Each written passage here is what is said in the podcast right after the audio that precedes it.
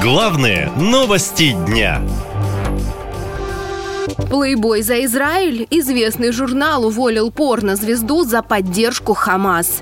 Журнал Playboy объявил о прекращении сотрудничества с ливано-американской моделью и бывшей порноактрисой Мией Халифой. Это случилось после публикаций девушки в соцсетях, в которых она поддержала нападение Хамас на Израиль. Мы поощряем свободу выражения мнений и конструктивные политические дебаты, но придерживаемся политики абсолютной нетерпимости к разжиганию ненависти. Мы ожидаем, что Мия поймет, что ее слова и действия имеют последствия. В одном из первых сообщений, опубликованных в день атаки на Израиль, Мия Халифа попросила передать боевикам Хамас, чтобы они перевернули свои телефоны и снимали видео бомбежек горизонтально. Бывшая порнозвезда ранее неоднократно выступала в поддержку палестинцев в их конфликте с Израилем. В Твиттере у Халифы больше пяти с половиной миллионов подписчиков, в Инстаграме 27,5 миллионов. К слову, отмечу, что российские знаменитости в основном молчат о войне в Израиле. Продюсер Иосиф Пригожин рассказал журналистам, что там у него живет мать, братья и сестры.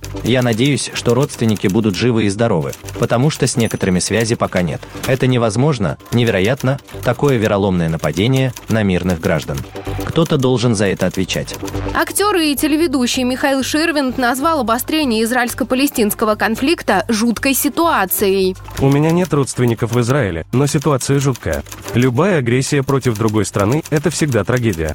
А телеведущая Ксения Собчак сказала, что Израиль ее вторая родина. Для меня важный символ происходящего сейчас на моей второй родине – плененная боевиками голая девушка, лежащая в кузове машины, мчащейся по арабскому кварталу. Именно этот кадр настолько впечатывается в мозг, что точно изменит ход истории на Ближнем Востоке. Во мне кровь моих предков, в том числе еврейская. Также Собчак рассказала, что певица Глюкоза, ее супруг Александр Чистяков и двое детей поехали на израильский концерт Бруно Марса, когда в стране начались боевые действия. Позже певица сама вышла на связь.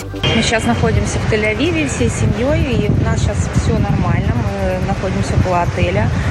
Вот э, вышли, недавно работала сирена, нас всех спустили вниз. Мы все спустились, детки немножко напугались, но в целом все в порядке. Сейчас глюкоза и ее семья уже вернулись в Россию. Также известно, что во время атаки Хамас в Израиле погибло как минимум 4 россиянина. Количество пропавших без вести увеличилось до 6, сообщило посольство России.